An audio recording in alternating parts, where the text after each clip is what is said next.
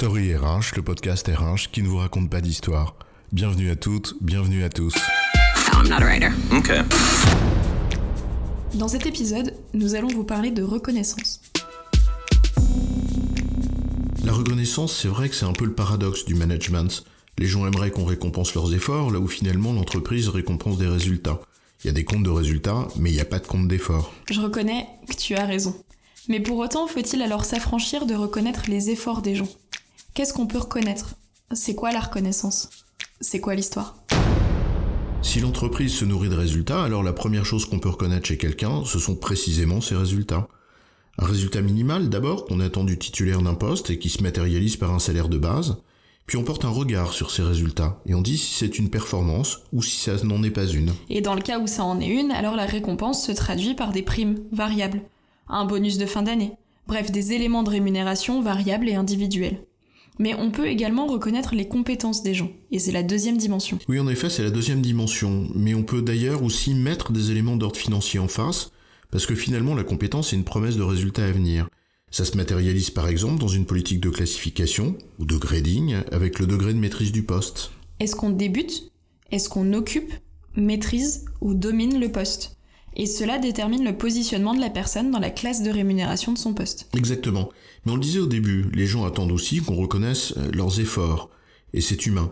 Pour autant, l'entreprise peut pas rémunérer quelqu'un qui fait des efforts sans obtenir de résultats. Oui, mais ce n'est pas une raison pour s'affranchir de cette troisième dimension. C'est même essentiel de reconnaître les efforts, l'implication, etc. Et si l'on ne met pas en face du sonnant et du trébuchant, il y a quand même plein d'autres leviers d'ordre immatériel.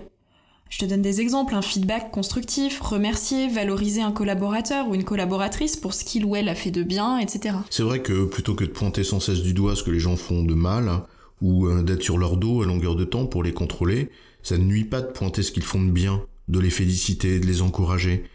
Euh, Attention, ça ne se substitue en aucun cas à la dimension financière, bien évidemment, mais c'est quand même extrêmement important. Et puis il y a la quatrième et dernière dimension de la reconnaissance. Reconnaître la personne pour ce qu'elle est, tout simplement, à savoir une personne. Reconnaître la personne non pas pour ce qu'elle fait, mais pour ce qu'elle est. Et elle est un être humain, et qui comme tout autre a le droit d'être respecté. En fait, ça nous renvoie aux fondamentaux, les conditions de travail bien évidemment, mais aussi les règles les plus élémentaires du respect de l'autre et du vivre ensemble. Peut-être même à commencer par la lutte contre toute forme de discrimination, mais ça, c'est un autre sujet. En résumé, on peut reconnaître quatre dimensions chez une personne. Ses résultats, ses compétences, ses efforts et la personne elle-même en tant que telle.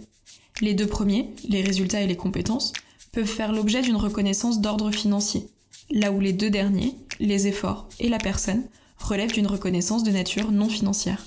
J'ai bon chef? Oui, je reconnais que tu as raison, mais on va pas en faire toute une histoire.